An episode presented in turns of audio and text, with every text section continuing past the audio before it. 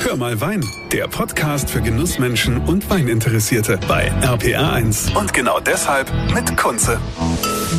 Schön, dass ihr wieder mit dabei seid hier bei Hör mal Wein und das in der zweiten Ausgabe im Jahr 2022 und das natürlich mit einer Frau. Eine Frau, die wunderbaren Wein macht, die ganz tolle Kritiken hat, die ganz tolle Preise bisher gewonnen hat und äh, dafür auch ordentlich gefeiert wird. Ich freue mich, dass sie Zeit für mich hat. Herzlich willkommen, Christine Huff. Ja, hallo, schön, dass ich dabei sein darf. Wer hätte gedacht, äh, eigentlich auch bei euch, bei eurem Weingut jemals, dass eine der drei Töchter dann hier richtig Gas gibt im Weingut? Das war ja auch nicht ganz klar bei euch. Aber fangen wir mal von ganz vorne an. Wir sind also in Rheinhessen. Wir sind in Nierstein, aber es ist nicht direkt Nierstein. Du legst da ja sehr viel Wert darauf. Es ist Nierstein. Schwabsburg. genau. Schwabsburg.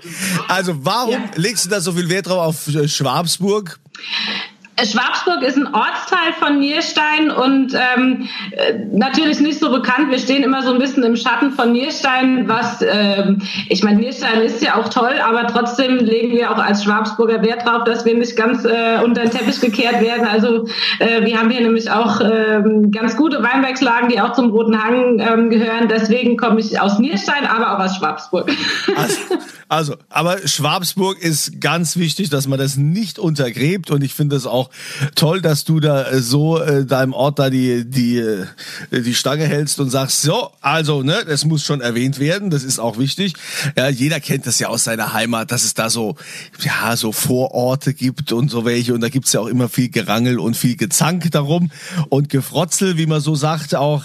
Ähm, es ist ja so, dass du in ein Weingut jetzt quasi hier äh, reingeboren wurdest, das ja eine sehr lange Tradition hat. Ne? Euch gibt's ja schon seit 1800. Ach ja, also genau kann ich äh, gar nicht sagen. Also unser, unser Haus ist 1819 gebaut, seitdem ist äh, die Hoffamilie zumindest hier am Standort, aber wir, äh, die Wurzeln gehen noch weiter zurück.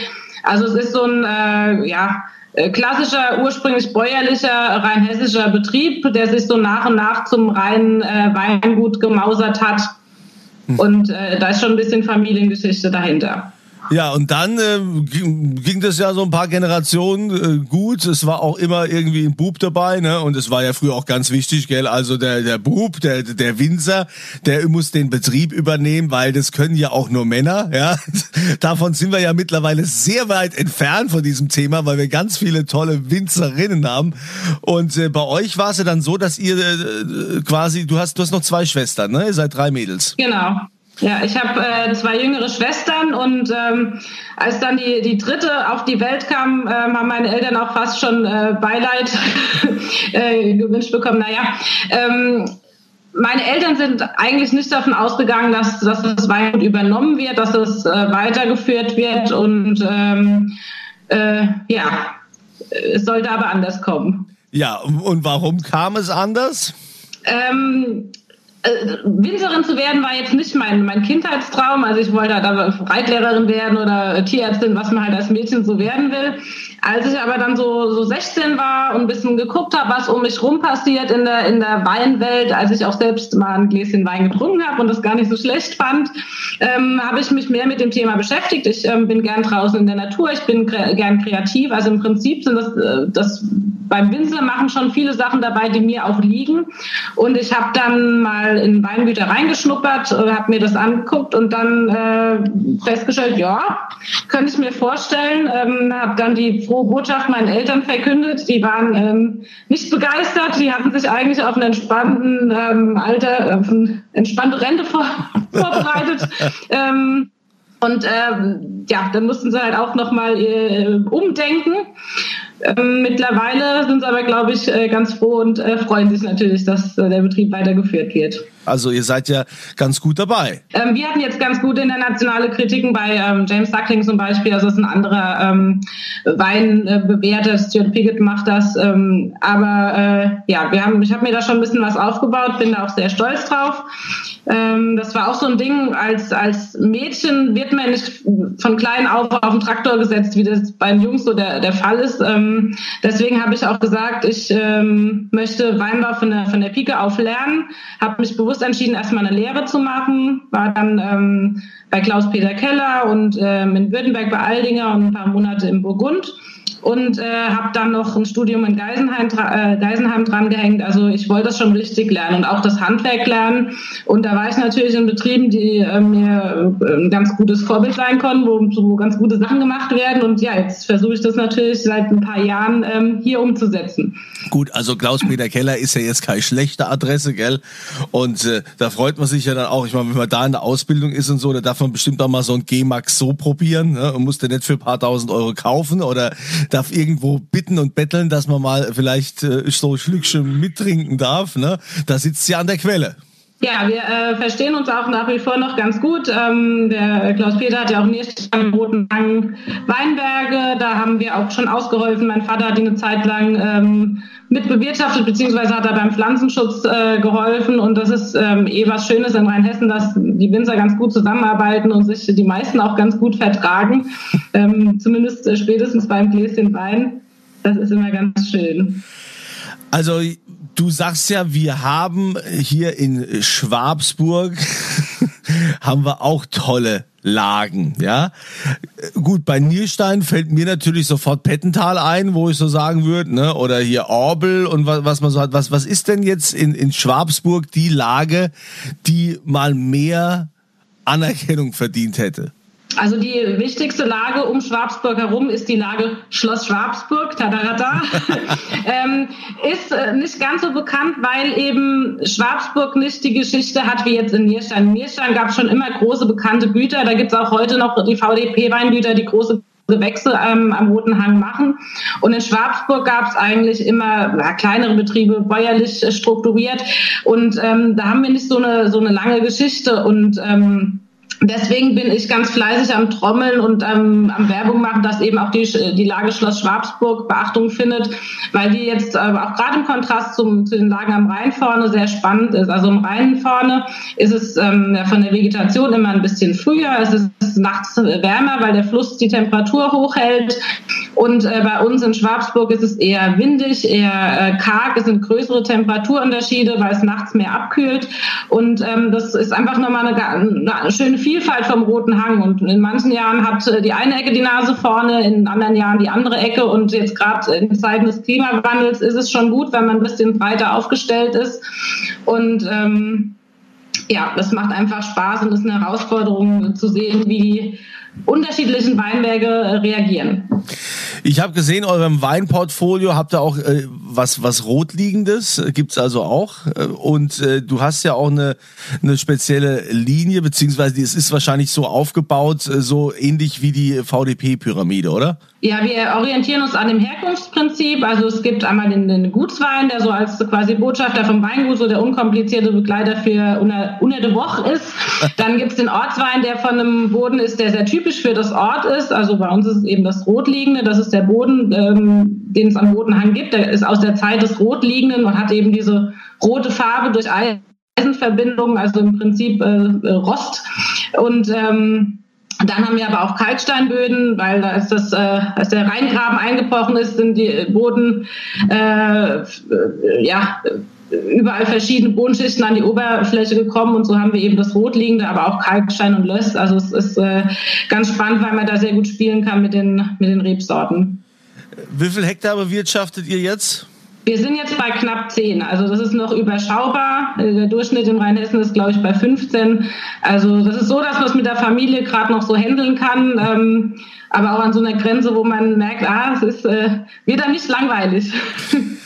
Was ich ja auch äh, schön finde bei euch am, am Eingang vom Weingut, äh, da steht ja auch hier, Wein ist der Beweis, dass Gott uns liebt, steht da am Eingang. Also äh, finde find ich total schön. Wer hat sich das denn damals ausgedacht? Äh, wir haben äh, so eine äh, nette Tante aus dem bergischen Raum, die uns immer so mit äh, lustigen Sprüchen und Schildern versorgt und das trifft es auch immer ganz gut. Die hat da irgendwie ein ganz gutes Gespür dafür und ähm, ja, Weinmachen hat ja auch viel mit äh, naja, Schöpfung zu tun und mit Natur und mit dem, was einem so gegeben wird und ähm, äh, auch an was auch immer man da glauben will, da passt halt so, der Spruch eigentlich ganz gut. Es ist eben nicht das, was, was der Mensch immer eins zu eins in der Hand hat, sondern es ist eben auch das, was einem gegeben wird und manchmal auch nicht. Was hast du denn jetzt äh, dem Wein so äh, mitgegeben oder auch dem Weingut, indem du so deine, deine eigene persönliche Handschrift äh, dahinterlegt hast? Also wir haben uns erstmal wieder, ich habe mich eigentlich erstmal wieder so auf unsere Wurzeln zurück äh. Ähm, wir hatten früher auch Steillagen im Betrieb, die hat mein Opa alle weg, hergegeben, getauscht, weil der lieber Traktor fahren wollte und äh, eher so ein, ein leidenschaftlicher Ackerbauer war. Der hatte keine Lust da im Steillagen wissen, einen Buckel krumm zu machen. Und ähm, aber die Steillagen im Roten Hang sind eben das, was uns auszeichnet, was es nicht überall gibt, was eben was Besonderes ist. Und ähm, ich habe eben gelernt in meiner Ausbildung, dass, dass die Herkunft das Wichtigste ist und ähm, dass es auch das ist, was nicht irgendwie kopiert werden kann. Und ähm, deswegen haben wir uns äh, dann dran gemacht, äh, an Steillagen wieder ranzukommen. Das war auch zu einer Zeit, als es noch möglich war. Mittlerweile ist es ein bisschen schwieriger, weil auch äh, Winzer von außerhalb ähm, hier Weinberge suchen, weil es eben was Besonderes ist. Und habe mich ähm, ja, äh, sehr auf den Riesling äh, konzentriert, weil es einfach meine liebste Rebsorte ist. Und ähm, Mittlerweile muss man aber auch sagen, dass ähm, ich bin ja mit einem Neuseeländer verheiratet, mit dem Jeremy, dass der ähm, doch auch so ein bisschen äh, internationalen Wind mit in den Betrieb äh, gebracht hat. Also er hat Spaß an äh, Sauvignon Blanc, ähm, hat dieses Jahr Syrah angelegt und will Merlot pflanzen. Also ähm, der äh, zwingt mich so ein bisschen dazu, von meinem klassischen Riesling-Tunnelblick äh, ähm, auch äh, die Kellertüren zu öffnen. Und ähm, ja, wir ergänzen uns da ganz gut, weil wir einmal wirklich so die klassischen, ganz äh, äh, bodenqualitätsorientierten Rieslinge haben und eben auch äh, so ein bisschen ähm, weltoffenere Sachen, die eben der Jeremy verantwortet und das ähm, ein bisschen äh, Wind in dem Betrieb. Ja, also das finde ich ja super. Ich meine, so, so ein Sauvignon Blanc aus Neuseeland, das ist ja nicht zu verachten. Ne? Also wenn er den so wie er da schmeckt, auch quasi jetzt in die, in, auf die rein hessische Version ummünzt, dann äh, könnte er ja nur gewinnen. Ja, wir sind ja nicht in Neuseeland, also es wird schwierig, hier in 1 zu 1 Neuseeland äh, Sauvignon zu machen. Ähm, aber zumindest äh, hat so ein bisschen äh, Kiwi Spirit, sage ich immer. Also es ist, äh, äh hat, die haben auch klassische ähm, Elemente, also sind auch zum Teil im Holz ausgebaut, also auch was man eher aus der französischen Ecke ähm, kennt. Aber man merkt äh, auch an der Ausstattung, an der Art der Wein haben die so eine gewisse, äh, ja, sind irgendwie lustig. äh, offen. Also äh, man merkt schon, dass da ähm, die Länder die Hände mit dem Spiel hatte. Wie siehst du das jetzt eigentlich so äh, jetzt, ähm, oder äh, lass uns erstmal die Frage stellen, wie die Weine bei euch ausgebaut werden im Weinkeller. Alles, alles Edelstahl, äh, Edelstahl oder große Holzfässer, Barrique oder wie können wir uns das vorstellen? Also ein, Großteil der Weißweine wird schon im, im Edelstahl ganz klassisch ausgebaut. Ähm, wir hatten oder wir haben alte Holzfässer, die auch zum Teil unten im Keller aufgebaut wurden damals vor, ich weiß nicht, ähm, mindestens 100 Jahren. Ähm, die waren aber alle mit Rotwein belegt und es ist schwierig, in Rotweinfassen Weißwein reinzulegen, weil die Farbe ja immer nicht ganz rausgeht aus dem Holz. Also man macht sich dann ein, ein Rosé, was man vielleicht nicht unbedingt möchte. Deswegen haben wir jetzt in den letzten Jahren Holzfässer dazu gekauft. Äh, wir haben ja in Rheinhessen die, diese Stückfassgröße, unser traditionelles Maß und haben da ähm, Halbstückfässer. Äh, so jedes Jahr gibt's mal eins.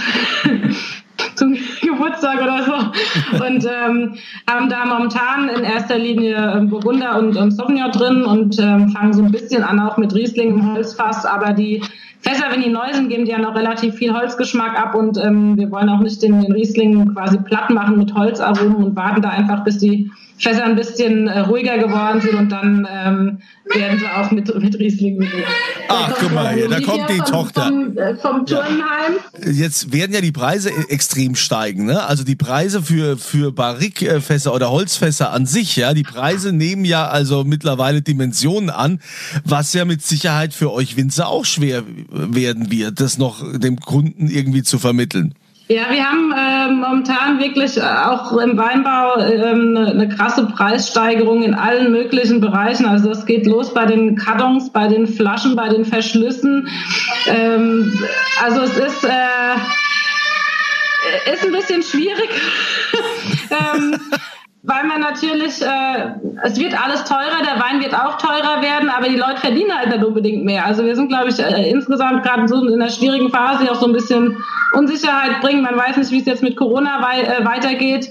Ähm, ja, aber das wird sich vermutlich ähm, in, in, den Weinpreisen widerspiegeln. Ähm, ich meine, wir müssen ja auch irgendwie gucken, dass wir ähm, überleben können und wenn wir höhere Ausgaben haben, werden auch die Weine teurer werden.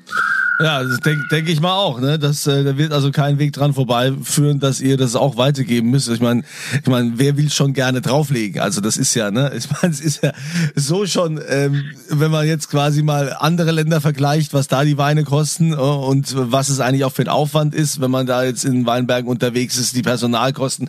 Aber gut, wir wollen nicht jammern. Wir, wir sind froh, dass es Menschen wie dich gibt, die hier so, die hier so tolle Weine machen. Christine, es hat mir Freude gemacht. Äh, ich freue mich immer, wenn ich so authentische äh, Menschen treffe, die für etwas brennen, die also auch die Tradition der, der Familie fortführen und dann auch so ihren, ihren, ihre eigene Handschrift draufsetzen. Ich finde es auch sehr spannend mit deinem Mann, der, der aus Neuseeland kommt und äh, der, der war ja ursprünglich, war der nicht eher so mehr auf, auf Tiere eingestellt anstatt Wein? Also er war ähm, äh, Rugby spielender äh, Farmer und äh, wir haben, also Rugby spielt er mittlerweile nicht mehr, weil er hier nicht so viele äh, Mitspieler findet. Aber äh, wir haben zum Polterabend damals vier Schafe ähm, geschenkt bekommen und das erste, was er gemacht hat, war, dass er sich einen Bock gekauft hat. Ähm, seitdem äh, besteht hier so eine kleine äh, Bird-Hufsche Schafzucht. Das macht er so als Hobby äh, nebenbei. Ähm, er kommt aber auch aus einer Weinbaufamilie, also der Wein war ihm nicht ganz fremd und ähm, hat dann nochmal umgesattelt und äh, macht jetzt eben hauptberuflich Wein. Die Schafe sind dann quasi das, das Hobby. Ja. Herrlich. Ich stelle mir das gerade vor, ein wunderbares Bild und ich glaube, das Bild mit den Schafen und dem Bock, das äh, sollten wir jetzt mit ins äh, Wochenende nehmen. Ich äh, sage herzlichen genau. Dank, Christine Hoff. Vielen Dank für deine, deine Zeit. Ich wünsche dir weiterhin viel Erfolg mit deinem Weingut, deinem Mann und den Schafen. Und, und euch wünsche ich eine schöne Zeit, eine schöne Woche und immer volle Gläser. Das war Hör mal Wein, der Podcast für Genussmenschen und Weininteressierte mit Kunze auf rpa1.de und überall, wo es Podcasts gibt.